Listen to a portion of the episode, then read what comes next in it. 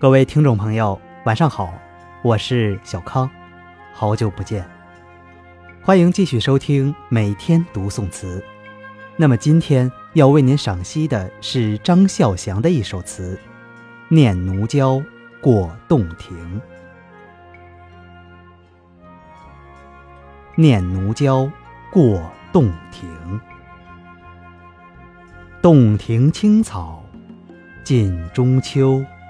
更无一点风色。欲见琼田三万顷，着我扁舟一叶。素月分辉，银河共影，表里俱澄澈。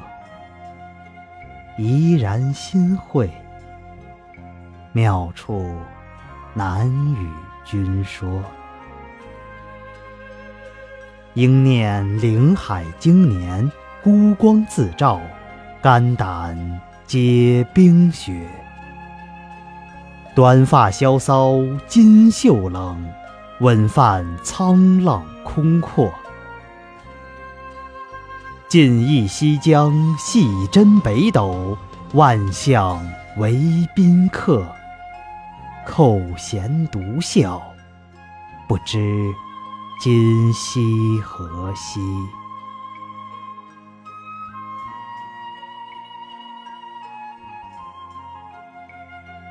这首词作于一一六六年，当时词人本在广西为官，却遭受谗言诬陷，被撤去职位，在过洞庭北归的途中写下这首名篇。全词笔势雄浑，境界开阔，想象诡异。通篇情景交融，抒发了词人高洁的志向和洒脱的胸襟，自有一股豪迈气概。上阙主要写景，但景中带情，从洞庭青草起到表里俱澄澈，突出描写了洞庭湖月光笼罩下的郁郁澄清的景象，将湖水比作玉田，三万顷。虚指表现了词人营造的世界之大。在几句当中，有两处用词值得揣摩：一是“风色”，风应是无色的，这里的“风”有风云的意味；更无一点风色，强调的是空中万里无云，地上静谧无风。词人所在的世界。一片澄明静寂，因而词人感受良多，怡然心会，妙处难与君说。二是“着”字的运用，“着”是附着、安置的意思。然而有过乘船经验的人都知道，船是浮在水面上的，是流动的。如何说是附着安置呢？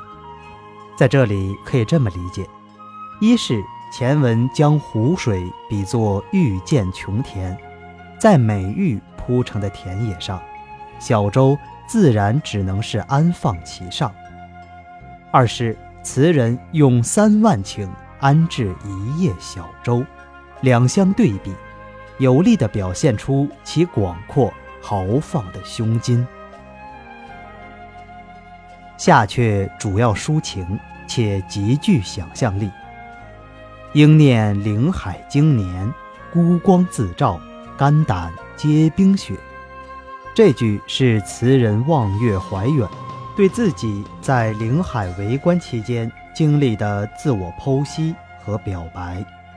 在岭海为官期间，所作所为是光明磊落、坦荡荡的，肝胆皆冰雪。是词人的自我评价，结合词的创作背景，这里还有问心无愧的意思。孤光自照一句，除了自比为月亮，尚有一些愤慨的意味，隐藏着对朝廷不分青红皂白的不平。